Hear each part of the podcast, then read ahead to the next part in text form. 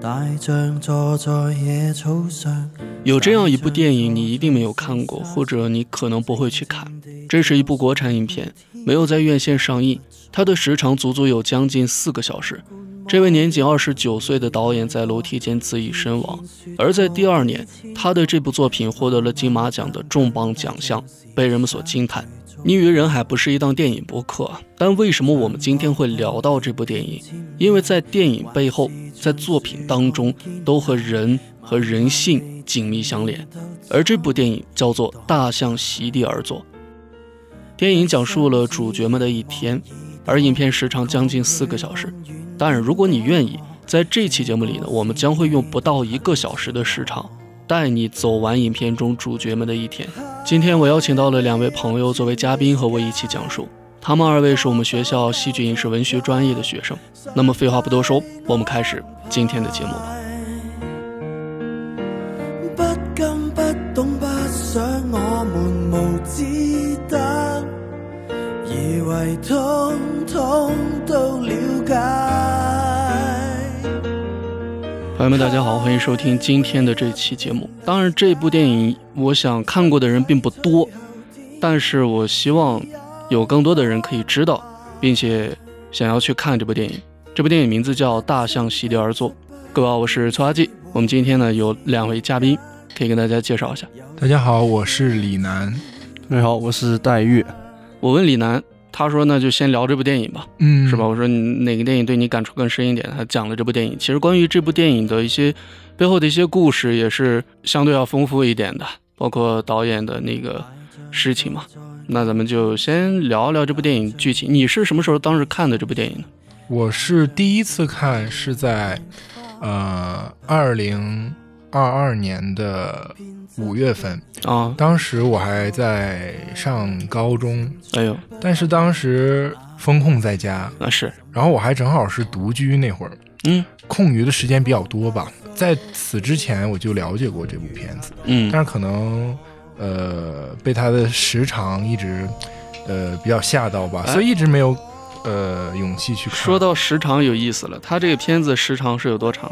就是最长最完整的，应该是当年去金马影展参展的，应该是二百三十分钟，也就是哦，三个小时五十分钟。嗯。嗯，呃，所以当时就是决定在家没有事儿嘛，嗯。就决定拿整块时间来看一次。然后这是第一次看，嗯。当时其实那个心境啊，包括什么的，嗯。你会对这个电影有一种代入的感觉。嗯。然后第二次看是在今年，嗯就是上个月吧，嗯在咱们学校电影院，我们自己放了一次。这一次再看来说，嗯已经和去年再看的心境是不一样的。嗯你现在回去再看这个电影，你会开始思考，反正我是在思考，当时那个时间我自己的生活嗯和这部电影到底产生了什么联系。啊，也就是说，胡波导演其实到现在已经逝世六年了。哎，那其实我们也刚刚经历一个三年的一个时期。嗯那我会思考这六年和三年对于这部电影对于我有什么样的改变？好，对，那戴月呢？就是 我看这个电影，就是它比较早嘛，就是其实在上个月，嗯就是我之前就了解过这部电影嘛，就是它那个调性就是非常的那个适合，就是我现在这个状态嘛，感觉就是，啊，就是我比较想看一些就是。它就是非常青春，就是这个青春，它不一定是个那个非常好的词语啊。就比如说它嗯像这部电影里面，它表现出一些很偏执，就是一种那个情感的爆炸，就是很想看这样的。然后刚好就遇到了这个，然后学校电影院在放，然后我就想四个小时嘛，就坐下来直接看就好。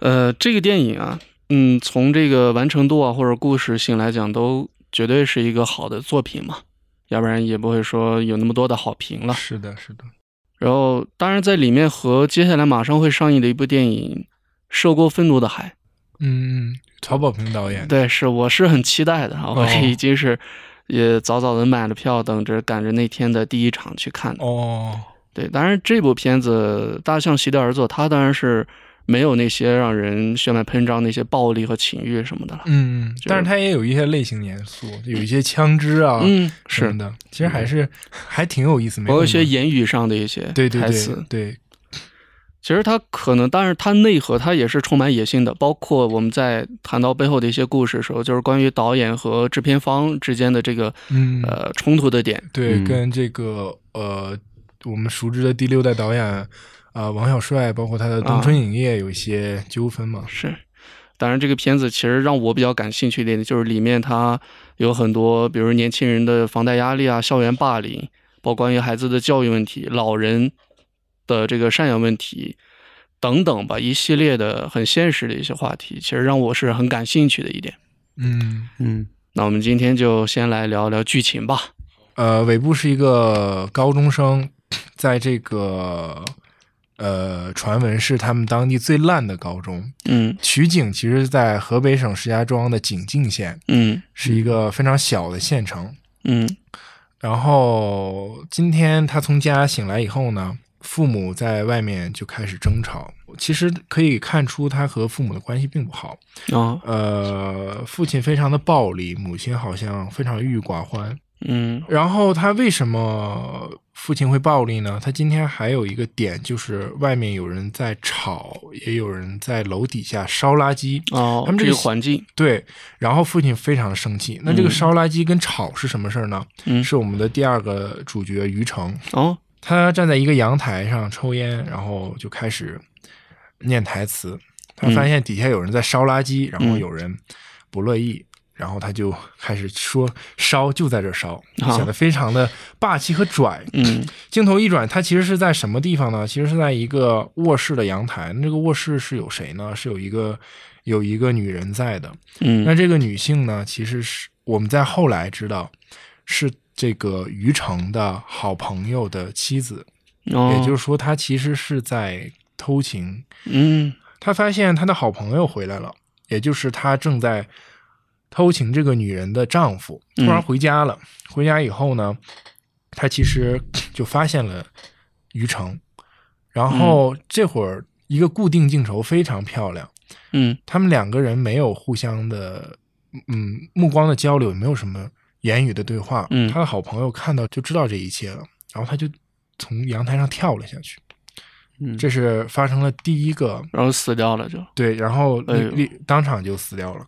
哦这是故事发生的第一个，呃，可以是非常激烈的冲突吧。嗯是，然后又转到了尾部这边，请就是叙导演又把叙事拽到了尾部这边。嗯呃，尾部从家里醒了以后呢，他就是去上学了。嗯但是临走之前跟父母闹得非常不愉快。在上学路上呢，他遇到了他的好朋友李凯，这个李凯也是一个非常重要的角色。嗯他们开始讨论一件事情，也就是他们最近在学校遇到的一件麻烦事儿。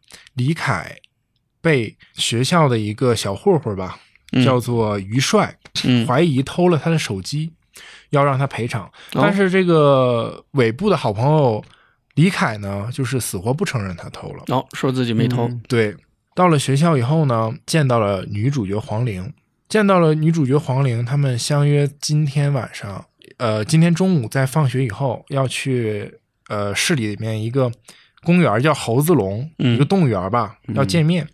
交谈以后呢，呃，尾部就下楼去到了一个教导主任的房间。这个教导主任在这一场戏没有给正脸，一直是一个固定镜头拍着这个门的方向，然后就对着尾部。然后他们开始聊一件什么事儿呢？就是呃，尾部他们之前把学校的公共设施弄坏了，哦，所以说按常理说他们要赔钱。然后尾部今天就拿着钱来找教导主任说我们要赔钱。嗯教导主任这会儿非常拽，非常非常拽。他说：“你不用赔钱，赔钱嗯干嘛呀？对吧？拿这个去网吧玩会儿，对吧？拿着点钱，你钱也不多嘛。嗯然后因为在县城里面消费也没有多少，嗯嗯说嗯拿这个钱去玩会儿嘛，对吧？不用赔这个钱，赔这个钱干嘛？反正这学校也快完了。哎 他这块就提到一个关于学校的问题。啊，学校怎么？这个学校吧，其实在此之前，在这条线儿，就是在这个呃尾部跟教导主任对话之前，嗯其实影片展示了另一个男主角，叫王金，他是一个老头儿。哦嗯呃，他也是从他们都是住在一栋楼，所有的主角。哦，对，彼此之间其实都生活在一个环境对。对。然后王金，嗯呃，早起也是跟家人有一些冲突，子女对，跟嗯子女，他的这个女婿呢，跟他说一个什么事儿啊？就是想想让他去到养老院。哎，他提到了一个事情，就是说他们嗯学校，他说嗯他要去一个另一个学校住，呃，另一个学校工作，但这个嗯学校呢，离他们现在住的房子会比较远。啊，那这个学校呢，其实是他他讲到那个学校是一个私立学校，嗯。他过去以后虽然待遇要好，但是没有编制。嗯。那这个块儿其实就跟尾部跟教导主任谈话就连在一起了。嗯。教导主任说什么呢？我们这个学校要拆了，因为这是全全市最烂的高中，哦，这个城市最烂的高中，我要去另一个学校，另一个好一点的学校、嗯去当教导主任。嗯尾部就问这个教导主任：“那学校拆了，我们干嘛去？”是他说：“你们该干嘛干嘛去，对吧？啊，等毕业以后，你们就去夜市是吧？卖烤串对吧？嗯你们卖烤串去，我还是教导主任，所以说这钱啊，你别赔了，对吧？你赔了我也不会影响我，也不会影响你，不如让你我让你痛快一点去玩一下，对吧？看到这儿，你就会发现嗯导演他从这儿开始嗯就没想给主角一个能解决他当下困境当下困境的一个方法。那找完教导主任谈话呢，嗯就到了一个所谓的大课间。找教导主任之前，其实和他朋友李凯就找过他们今天要解决矛盾的这个呃人叫于帅，嗯然后他们就找过一次，就有过一次对话了。嗯就两个人嘴很倔啊。嗯然后呃于帅就说：“你们俩等着，咱们大课间咱们再解决。”然后大课间到了啊，嗯大课间到了，于帅又带着几个小跟班，一个几个同学又找到了呃尾部跟李凯，又开始对峙这个事情。嗯对峙过程中呢，尾部显得非常的淡定和决绝。他就是坚定的认为我的朋友李凯没有偷这个东西，没有偷这个手机，嗯，维护自己的好朋友，对，维护自己的好朋友，他非常相信。然后在这个争吵过程中呢，越来越激烈，越来越激烈，话越来越狠。这会儿有一个非常奇怪的现象，李凯突然就说：“要不我赔给于帅一个手机吧啊，？”他这会儿态度突然转变了。是。其实，如果你站在尾部的角度，我在这替你出气呢，对啊。你干嘛要认、认服软？对啊，咱没干这事儿，咱为啥要认呢？对啊，所以说这里就也是埋下了一个扣子在吧。啊，接下来呢，于帅其实做了一个非常对他来说啊。非常不利的事情，怎么？他开始嗯激怒尾部，哦，他开始激怒尾部，开始骂他的父亲，骂他的家庭。哎呦，尾部听到这儿，其实就非常的生气，对呀，那这嗯所以，但是他这会儿就做了一个什么举动啊？他推了于帅一把。哦他们是在楼梯口哦进行的这些对话。嗯当时于帅就在站在靠近这个台阶的边缘，哦所以说非常不巧啊。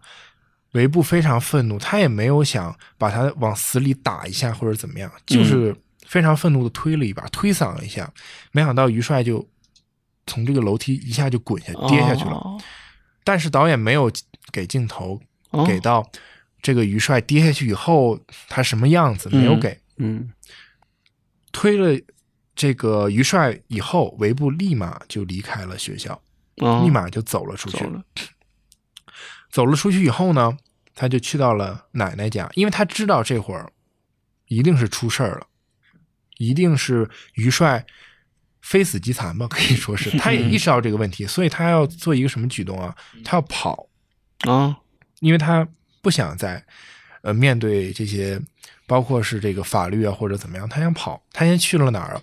他先去了奶奶家。嗯在开头几场戏，他跟父母的对话就能知道，其实在这个家，奶奶是跟维普最亲、最亲近的一个人，也就是说，他真正是平时关心爱他的一个人。他到了奶奶家呢，他发现嗯奶奶已经离世了，而且奶奶是独居，离世了很多天。他此刻其实已经没有，真的没有什么可以留念在这个地方。因为已经这个世界上好像离他最亲人已经离开了。然后呢，呃，他从奶奶家出来呢，嗯呃，他就去准备逃离这个地方。嗯，他要去哪儿呢？他能去哪儿呢？对呀，所以导演就是在开头就一直重复一句话，什么呢？他说：“你知道有个地方叫满洲里吗？满洲里是一个，地名，满洲里是一个东北的一个小城市。哦，满洲里有一头有有一个动物园，嗯，在这个动物园里面呢，有一头非常奇怪的大象。哎，怎么奇怪呢？怎么奇怪呢？这个大象在这个动物园里，一般大象都是四肢着地然后，是是。他说，动物园里面有一只大象，它成天在那儿坐着，哦，人家看它呢，它也就在那儿坐着；戳它呢，也就在那儿坐着。这个这段话一开始是导演借由于成的话讲出来的。嗯那尾部呢，这会儿他也不知道，就是导演并没有交代他怎么知道了这个事儿。他嗯这会儿去完奶奶家，他其实就是想找钱，然后离开这个地方。去哪儿呢？他要去满洲里看大象。嗯所以他就要现在他的行为动机就是凑钱凑钱，要离开这个地方。嗯他接下来来到了台球厅，他们嗯现一个台球厅，他存了一根球杆在这儿，他要把它取出来换钱。在这个过程中呢，嗯非常的巧，这个因为它是一个小县城嘛，嗯，地方不大，大家都认识。是是，这个台球厅的老板就是我们的另一个主角于成。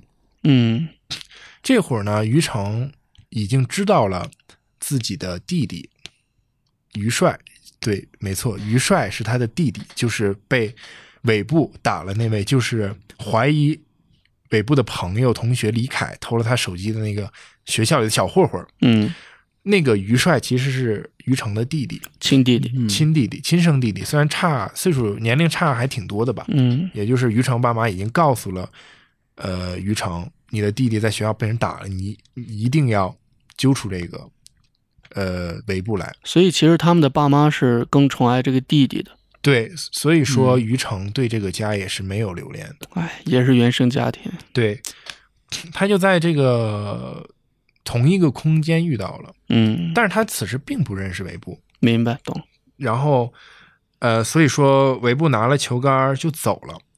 在路上呢，在他走的路上呢，碰到了另一个角色王金，也就是这个老头儿。啊，这个王金现在是在干嘛呢？怎么，王金今天一早起来跟儿女，呃，跟这个女儿女婿嗯争论完这个养老院的事情，因为女儿子和女儿要搬出这个地方，要去那个新的学校，嗯因为女婿要换工作了嘛，嗯他要去那个新学校任职，那个新学校离现在比较远，所以他们要现在卖掉这个房子，包括他想要给他的呃女女儿，也就是呃老头王金的孙女儿买一套学区房，这学区房很贵，嗯，是他的儿女们想卖掉这个房子，所以想让这个老头儿去养老院住，对，而且有一个什么问题，学区房很贵，他们现在的钱买不起更大一点的房子，嗯。也就是说，其实就是暗示这个王金，我们不能再跟你一块儿生活，啊你要去到养老院。那这房子谁的？这个房子其实是王金的，嗨呦，这孩子，所以说，呃，王金也是一个对儿女、对家人并没有，就就是对女儿女婿并没有多少亲情在，他，但是他很宠爱自己的小孙女儿，孙女儿，嗯、对，他也还有一条跟他相依为命多年的一条小白狗，嗯。嗯，这个狗其实岁数也已经挺大了，哦，那就大白狗，对对对，他跟这个家人争，呃，他也没有争吵，他就很嗯生气、很失望，是是很难过。嗯对，他们争论以后呢，呃，王金就离开这个家了。嗯。离开了以后呢，他就下楼日常的遛狗。对，遛狗过程中呢，他就听到有人在喊。哦：“你有没有看到一条大白狗？我的大白狗丢了。哦。路人啊，哦哦，他说没有看到，他就继续走，继续走，继续走。突然，在一个小巷子里面，他遇到了这只狗，他的这个小爱犬就上去跟这个狗，就是因为那个狗它其实是呃体型比较大一点，嗯，他们就进行了一些撕咬，这个狗就哦，把呃老头王晶的狗咬死了。哎呦，所以说，导演其实很狠啊，他把每个人物可留恋的地方都给断了，不管是什么层面，不管是亲人啊，是呃宠物啊，或者是任何的一些事情，他其实把这些他们最牵挂的地方都断了。嗯狗死了以后呢，老头儿就去找这个大白狗的主人。嗯他在宠物医院的门口呢，看到了寻狗启事，发现了咬他咬死他宠物的这个大白狗，就是刚刚有人在找那个，所以他就循着那个哦寻狗启事的地址找上了门。上找找吧，对，找上门以后呢，那个主人就非常的赖皮，哦就说：“那我把我把我我的狗咬死，你怎么证明啊？再说了，那那那是他自己出去啊，跟我没有关系。哦反而这个狗的女主人就疯狂的逼问王晶：“我的狗嗯在哪儿？我的狗在哪儿？”其所以说他他也就是王晶也没有说拿着狗，哎呦，我你给我这狗咬死了，你给我赔钱吧，是赔是是是五千是八千，你给我赔钱，啊，他并没有说。对，嗯我们知道，其实这几个主角他。当别人问到你有想干嘛的时候，嗯。他们没有一个回答，他们不知道我要干嘛，他们只知道我现在应该这么干，嗯他们并不知道他们应该就是他们要干嘛，干嘛的目的，他们不知道，他们只知道嗯我现在就应该这么干。老头只是告诉这个养狗一家人，你的狗咬死我了，然后他就离开了。在嗯离开的路上呢，他碰到在一个地方，他碰到了主角尾部，尾部刚刚拿着球杆嗯，走出台球厅嘛，高中生。对，也就是说，这会儿两个主角相相遇了，嗯。真正的是有了交流，因为他们是其实是住在一栋楼，他们是嗯。互相认识的。这时候呢，尾部急需换一些钱，但是台球厅并不想要他这根球杆，所以他就跟王金说：“你能不能，呃，我把这根球杆给你，卖给你。对，卖给你，先抵押给你吧，哦，然后以后我还你，先给我一些钱，我要我要走。”嗯我要去满洲里，我不想在这地方待了。然后两个人其实就做到了一个球杆的一个交接，所以这会儿更可以把球杆看成一种剑，它是一种一种好像是一种侠客的一种交接一样。它在这个影片里面也是一个符号嘛，对，其实可能就像那只狗一样，对对，它也是一个符号。嗯然后呃，把球杆给了王金以后呢，维布就按着他们早上的约定去了公园、动物园、猴子笼和这个、呃黄龄见面。啊。黄龄其实也是一个单亲家庭，嗯，嗯呃，母亲在家，他跟母亲的关系非常的恶劣，哦。早上也是非常气冲冲跟母亲交流了很多，呃，然后到了学校以后呢，呃，他早上不是跟维布有一次交流吗？嗯交流以后呢，这个黄玲在维布离开教导主任的办公室以后，他也去了找了教导主任，嗯然后他跟教导主任很明显，他们两个关系是要比维布跟教导主任更亲密的。哦从交谈之中你会发现，黄玲是跟教导主任有私情的，但是这个一个高中生、一个高中女生和一个教导主任，对，但是这个他们关系的亲密的程度，我们现在是不知道的。哦，我们只知道他们的关系不一般。懂，他跟教教导主任呃交流了以后呢，到中午放学，他就回到了家。回到家，其实今天呢是黄玲的生日，哦，过生日，对，所以他呃回家以后就开始打扮自己，嗯穿上了呃不是校服自己的衣服，然后开始化妆。嗯，这时候又跟母亲有一次争吵。呃，黄玲的母亲说话非常的难听，呃，她说了一些侮辱女儿的话，呃，但是黄玲就是很生气，就不想跟她争吵，吵了几句以后，她就离开了。离开了以后呢，他就去赴上午和尾部的约定，他们去了猴子笼。嗯但这会儿其实黄玲也是在学校，当时尾部推下于帅的时候，全校人都是在的，所以这时候黄玲是知道尾部已经伤害了于帅，哦，他知道尾部肯定接下来有一些动作。这时候尾部跟黄龄说：“你跟我走吧，嗯，呃，我们一起去满洲里。”然后他现在把满洲里的这个大象的事情告诉了黄龄。黄龄现在很不屑，他不想跟他走。那你自己他跟他去吧，对啊，他跟他走干嘛呢？因为其实黄龄并没有对尾部有有任何喜欢的意思，他只不过可能是说一种同类人的好感吧，所以他并不想跟尾部走，尾部就离开了。嗯离开了以后呢，他联系了这个他的朋友李凯，他要告诉李凯他要走的这件事儿。他们约定了在一个商场里面，李凯就立马把这个消息告诉了维布的父母。但是维布的父母为什么要找维维布呢？因为这会儿其实于成已经带着他的小混混来过维布的家里面哦，找过他的父母了。其实这种操作还是挺正常，毕竟你你孩子打了我弟弟嘛，是的，是吧？就是还是要负责的嘛。就算他不，就算他不是什么呃地痞流氓，他也是要来找的嘛。是所以说这会儿维布的父母就立刻来找维布了。其实这里写的，我个人并不是很喜欢这种写法。来，为什么呢？因为其实，在前面几场戏展示维布跟父母的关系，嗯，尤其是跟父亲的关系，我并不觉得，如果是维布做出了什么事儿，他的父母会那么着急，那么有所触动。我反正我我个人是觉得这块儿是有一些问题的，懂懂，因为他在他跟李凯约定了在那个商场嘛，然后给了一个镜头，他爸他妈就是维维布的父母非常的着急，非常的就惊慌，我的儿子呢，我要我我们要处理这个事情，就是我觉得好对对不起这个瑜伽，我伤伤嗯我的儿子打伤，我并不觉得他的父母是能做出这样事情的。呃，然后这块儿呢，维布就发现了他的父母来到了这个商场，他其实是不想。这件事情跟他父母有什么接触，也不想，他想一走了之，就让这个事情悬悬着就 OK 了。啊就悄悄的他很生气，李凯把这个他的位置告诉了父母。哦，他相当于是他，因为他要维护那个朋友就是李凯嘛，对对，就是这个朋友，哦，所以他其实还是挺信任李凯的。是最好的朋友嘛，对，然后他跟呃李凯，他对李凯非常失望，是，然后从他就从这个呃商场离开了，也就是维布的父母并没有找到维布。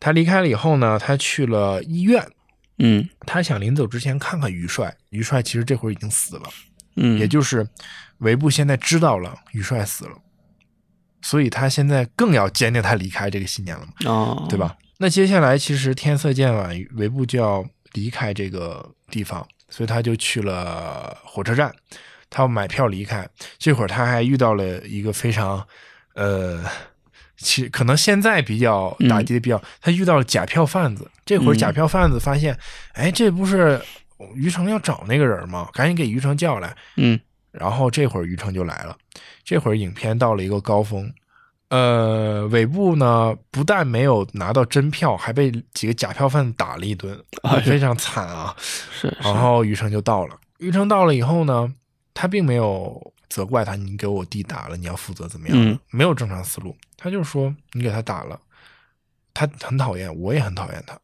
但是我爸妈喜欢他呀，所以这这事儿你得做出一些，对吧？是，然后维布就说：“我不知道怎么办，我现在要走。”然后，呃，于成就问要去哪儿，他说去满洲里。哎呦，哟，于成一听，你也要去满洲里，然后他就说哦你要去满洲里干什么呀？他说我要去嗯满洲里看大象。然后于成，呃就是张宇在这块儿有一个非常漂亮的表演，就这段戏的表演非常的棒，嗯他就开始讲自己的事情。嗯他说今天早上呢，我在我朋友家，我朋友跳楼了。他问尾部，如果你朋友在你面前跳楼了，就在天台上，你会怎么办？这会儿呢，尾部非常的平静，他没有觉得，哎呦，你你朋友跳楼就在你面前，他没有觉得，他说，那我还能怎么办呢？就这一句话，嗯就这一句话让尾部，呃，让让于成知道，哎呦，他也是这么想的，他也要去满洲里，他也要去看大象，嗯他也不知道怎么办，因为当时其实于成看到他朋友跳下去，就是那我还能怎么办？他已经跳下去了，他的朋友的妻子来质问他，我能怎么办？然后朋友的母亲来质问他，他其实回答都是能怎么办啊？嗯但是他当时和他朋友的母亲见面，他没有告诉，嗯，他的阿姨是我在跟他的妻子偷情，跟他的儿媳偷情，所以被他的儿子发现了，所以他跳下来，他没有告诉。但是这会儿，于成听到尾部说：“那我还能怎么办？”嗯他立刻起身，一个非常漂亮的表演，就突然就落泪了，那个哭的非常自然，就是就是自然到你觉得你站在那块儿，你也会就那一滴泪也会下来。明白，他立刻给他朋友的母亲打电话了，他俩坦白了，坦白了一切，坦白了一切，他就让尾部，嗯嗯，你走吧，我不要你怎么样，啊，你去吧。但是这会儿李凯出现了，也就是尾部的朋友出现了。嗯来了以后呢，他拿了一个非常重要的一个道具，之前也说过，他为什么今天敢跟在学校的时候敢跟于呃于帅横，因为嗯，他偷了家里的一把枪，哦，真枪，真的枪。其实刚刚两个人的情绪已经到成那个点了，就是那种，啊，突然遇到能懂我的人，那种感动。然后然后突然就很好笑。其实嗯李凯就说：“哎呀，你快让他走吧，我殿后。” 这种感觉。然后维布就、嗯是维布那个，然后彭昱彭彭昱畅就那种表情，就你你好像有脑子有点问题，就是他也没他也没让不让我走，他也是没让我怎么样。嗯。但是这个李凯非常激动啊，就嗯。觉得自己他，因为他拿着枪，他觉得自己好厉害，就嗯就你们这些小混混，其因为于他觉得于成跟于帅是一个意思，平时你们欺压我，现在我拿着枪了，你们不敢动我怎么样，不敢对我怎么样，嗯。这会儿非常的，然后李凯非常激动，嗯，他就开枪了，哎呦，朝谁开？朝朝着于成开枪了。哎但于成并没有要干什么伤害他的事情，他就开枪了，哎呀，打中了吗？打中了。哎呦，但是就是打中了，大概是胯骨这个位置吧，不是不严重但是他其实已经走不了了。啊，在这个影片进行到这儿，李李凯开枪以后，嗯在这之前就告诉了尾部一个真相，嗯这个真相是关于什么呢？是关于那个手机的，也就是说他为什么。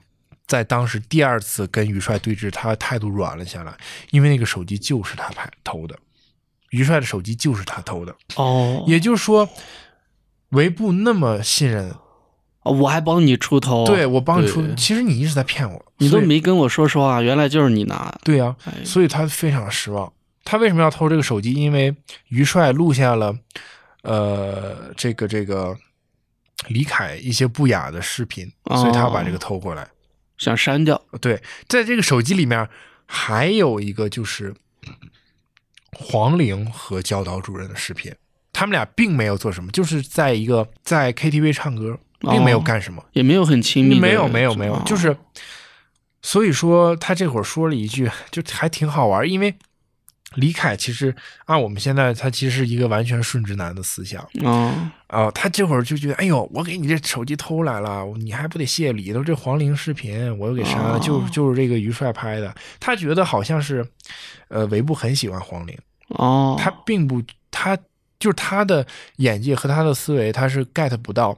其实韦布跟黄龄比较亲近，是因为他们是一类人，他并不是说他多么喜欢黄龄，他只是说黄龄能懂他嗯每天的想法。然后这个是因由于嗯于帅这个手机的事情，呃，李凯的不雅视频和黄龄和教导主任的视频全部被公开了。哦，也就是说，这就引起了黄龄的出走。黄龄和教导主任在餐厅吃完蛋糕以后，他回到教导主任的房子嗯房间，他并他们俩并没有做什么。聊着聊着，黄玲就发现手机嘣嘣嘣一直响，哎呦，怎是么回事？什么事儿呢？是他和教导主任的视频东窗事发了。哎呦，这会儿教导主任就非常的暴躁，暴跳如雷，嗷嗷生气了一，顿喊，一顿喊，你们为什么这么坏？这个世界，这个国家人为什么这么坏？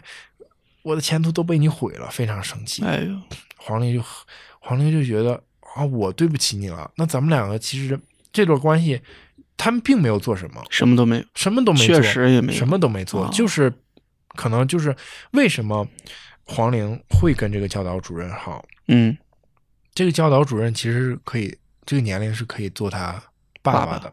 嗯，他其实没有，此刻还没有做到完全的想走，他把这一切告诉他妈了，哦，他妈妈没有像正常的家长，如果知道这肯定疯了，这个肯定一定要讲。是是，然后他就是在聊的过程，突然梆梆梆门响了，哎，哎，教导主任的妻子，因为那个视频被传的很火，全学校人都知道了。嗯，是，啊。这教导主任也知道自己毁了，也去不了那个新学校当主任了，所以前途和事业，对，也凉了。这会儿妻子来，他的妻子，呃，其实这个写的挺顺拐的，这个妻子嗯形象、就是一个正常人，哦，一个我们生活正常，是也就是事实正常，明白，一个正常人的形象来敲到了这个黄陵的门，然后嗷嗷就喊：“哎呦，你这个贱货勾勾引这个有这个 这种这么大岁数怎么样？”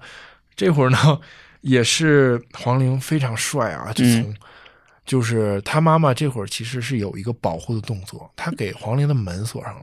哦，黄陵从他这个，他是个应该是一个一楼，就是不不高的地方。嗯，从现在开始，黄陵决定了我要离开。哦，黄玲回到自己房间，收拾东西，背上了包，从窗户翻了出去。翻了出去呢，他就要走，嗯，突然回头了，他听到那个那个女人教导主任的妻子还在嗷嗷骂，还在侮辱他的母亲和嗯他。他做了一个什么动作？他从楼道口捡起了一个大铁棒子，哦应，该是一个一个球棍之类的吧，嗯但是铁制的金属制品，嗯，棒棒打了两下，打打打哪儿呢？打了教导主任和他的妻子哦后脑勺，两下，一下一下就给干晕了。然后黄玲就走了，他没有跟他的母亲说什么。嗯，他母亲看着黄玲走了，然后黄玲给棍子一撇，他去哪儿呢？他这会儿他想，我现在事情爆发了，我在这个学校待不下去了，嗯，我要去哪儿呢？他想起了尾部在猴子笼跟他说的，满洲里满洲里有一个大象，所以我也要去。我现在，嗯，我现在理解尾部了，我现在要和尾部去这个满洲里。他其实他决定走也不是他喜欢尾部，就是同类人。嗯，是，哎，我想补充一个，是他在跟他妈讲了他和这个老师这个，包括什么视频被别人传着，他妈是不是问他说你是不是跟他那啥了？嗯，对，对。哎，然后，因为他妈他妈妈其实是那种，他是做销售的，嗯你可以想到销售其实是要跟一些呃陪酒啊，嗯哦就是有一些这种，他可能了解这些，他觉得他的女儿是不是这种？哦，你是不是跟他上床了？对，怎么样？但是黄玲其实事实也是没有，没有，所以黄玲对他妈妈也是很失望，就嗯觉得、啊，你就想这么想我？他说你就觉得我这么恶心是吗？那 OK，那拜拜，对吧？所以他也是知道他妈妈这边 OK，嗯。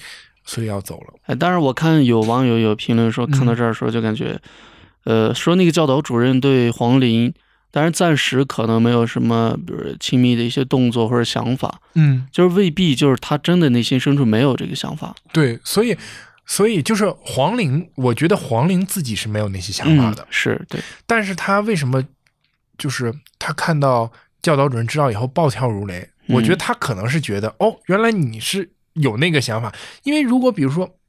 可能如果是事实的话，可能是不是有挽救空间？嗯，比如说，那教导主任就觉得，哎呦，我就跟我同学，我就跟我学生，对吧？我就嗯稀罕这学生，我没有女儿，我就想，呃，有一个我可以照顾的，对吧？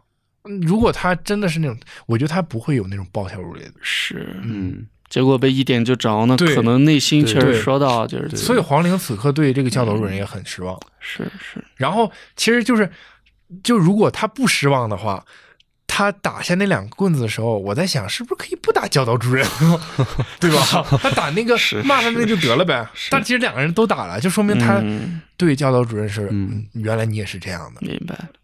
嗯，所以要去了，去满洲里。对，所以他要决定离开了。嗯，这会儿还差一个人，是谁呢？王金，王金老头儿，老头儿这个要逼迫去养老院的老头儿。是他不想去啊，他不想去啊，但是其实他是做了一些妥协，他想我是不是能妥协下？我过去看看嘛。他想看看如果我以后到了这块儿怎么样。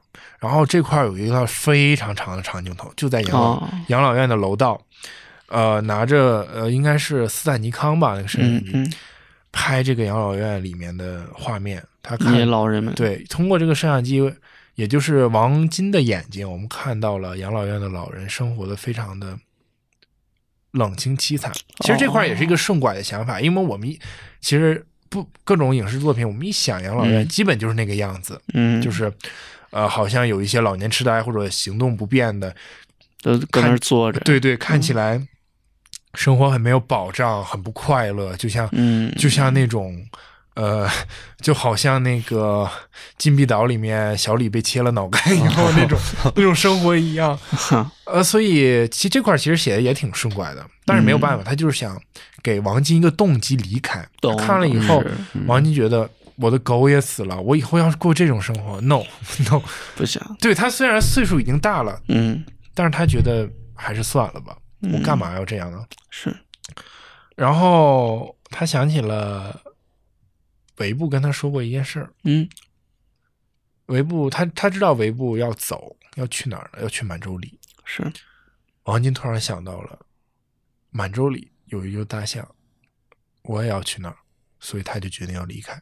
他去找了他小孙女儿，嗯，因为他其实对这个家，他就是对孙女儿比较好嘛，对隔辈儿亲吧，是，所以他就带小孙女儿走了，去到了火车站。嗯至此呢，三个主角就会面了。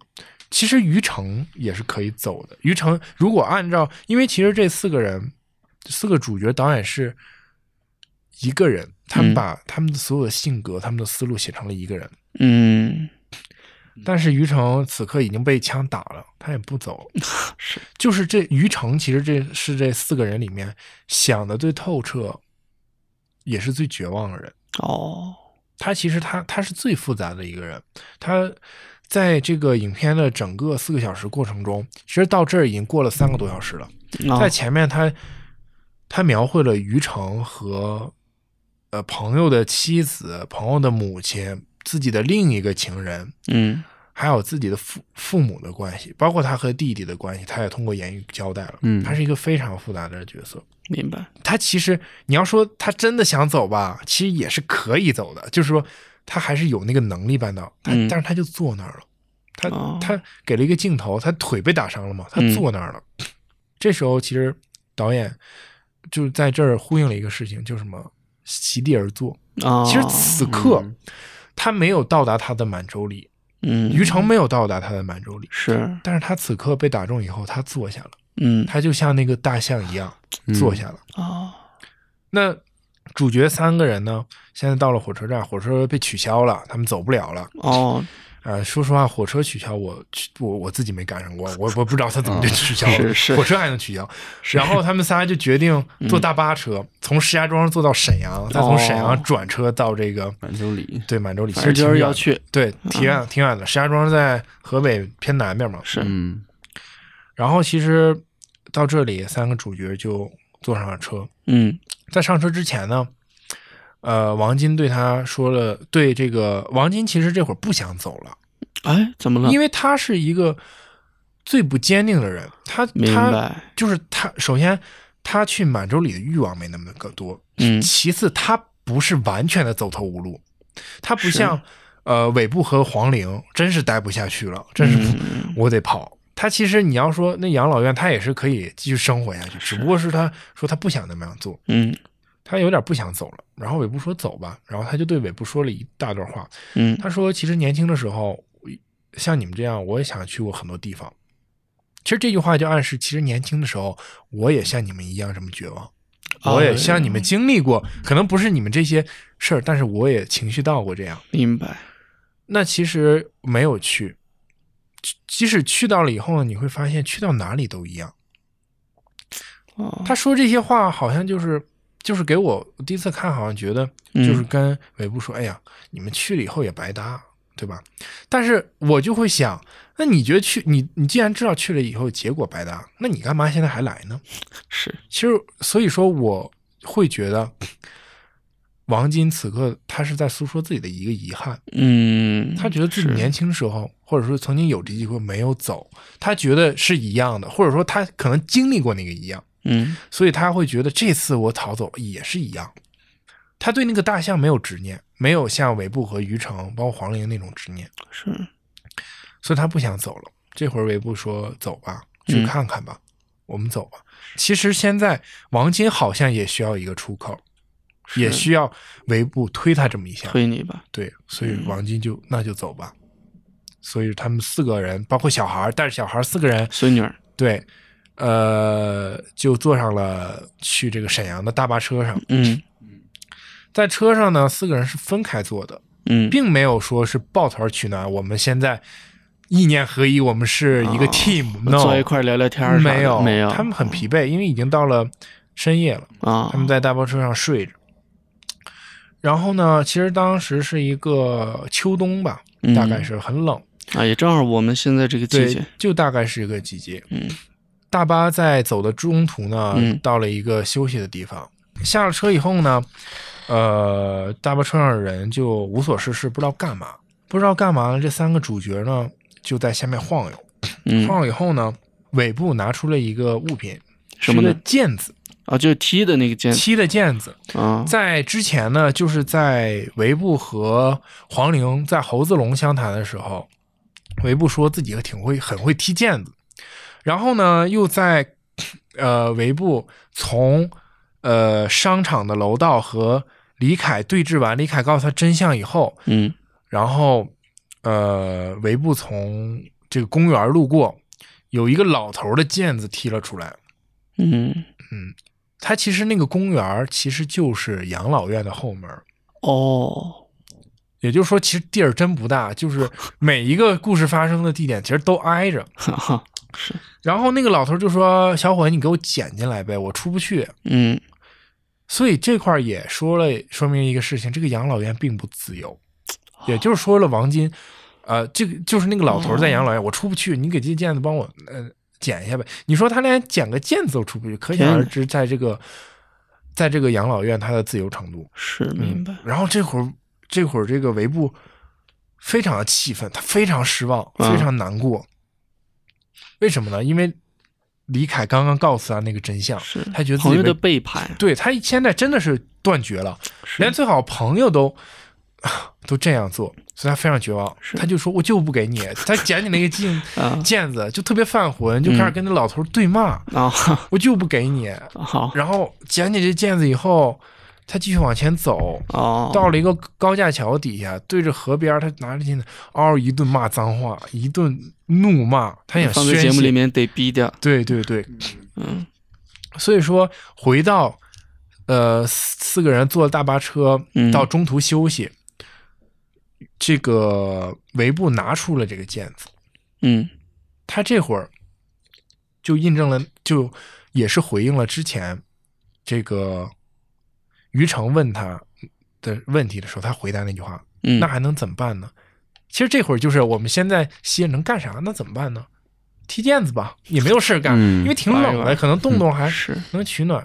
一开始踢呢，没有人回应，就是踢两下。说实话啊，我看那个我第一遍细看的时候，嗯我并没觉得他那毽子踢得多好，就是他之前说自己踢得很好，但我觉得好像，哎呀，好像也没踢几个就掉了。啊，可但是这个演员彭昱畅还得练一练，对对对，但是其实他这个掉还有一个嗯寓意，还有一个目的在。他嗯掉了以后，黄龄把这毽子捡起来了，也就是说，他一开始是自己在踢毽子，哦，但是其实那会儿呃，这个游客这个乘客挺多的，在底下晃，没人接这件。这会儿黄龄给这件接起来了，接起来以后呢，就两个人开始踢，踢了几下以后呢，更多人围了上来，就变成了四五个人围成一圈开始踢。嗯踢了几下以后呢，突然嗯在远方，在这个黑暗的地方，传来了一声哞叫，一声哞鸣，动物的叫声。动物的叫是什么动物呢？什么？是大象的叫声。对，哦，但是镜头没有给到任何东西。听到这个大象的叫声以后呢，踢毽的人停了下来，嗯望着远方。现在画面上，一辆大巴车还有几个人望着远方，这几个人站在大巴车头像的头头下的这个光下面，嗯看着远方。这四个小时的电影也就在这个叫声中结束了。大象的这个叫声，对所以他们是还没有到那个满洲里，他们没有到满洲里，所以这块儿其实是一个奇幻或者是超现实的嗯，东西在，荒诞感。对，是一个荒诞的。他们听到到底是什么呢？他们到底嗯有没有听到呢？是是一个问题。嗯，影片叫《大象席地席地而坐而坐》，但是大象其实全程没有出现过，没有出现大象，嗯，呃，可以最后说一下啊，因为这个作品它本身是通过导演胡波的那个小说同名小说改编的嘛，对对吧？嗯对，对，然后当然可能，然后在小说原著里面说的是，其实去看大象的只有玉成一个人，嗯，对，他看见了那头大象，然后为什么那个大象之所以一直在那儿坐着呢？其实是因为它断了一条后腿。嗯，然后于成看着看看到之后笑了，然后结果被大象一脚踩死了。哦，哎，其实就是一个很充满讽刺的一个悲剧结局了嘛。对，其实令人向往的大象，就是他们几个人可能怎么啊去那儿看大象，嗯但是其实让人非常向往，结果自己其实是因为残疾嗯，而没有行动的这个自由，嗯，结果他的追随者最后却死在自己的脚下了。嗯对，对当然，如果电影确实保留这个结局的话，可能更多人看了真的就是 emo 或者怎么样自闭了。对，那我们今天这期呢，我们就主要就聊聊剧情。那么很快啊，就是明天，我们马上关于我们今天这个话题，你又可以听到一期了。当然，关于在明天那期节目当中呢，我们更多是可能是剧情之外的一些话题，我们去展开一些讨论。嗯，嗯，呃，当然也是希望大家感兴趣，可以连同那期一起听一听。好，那么今天我们这期节目就是这样，感谢您的收听。好，拜拜谢谢大家谢谢。大家。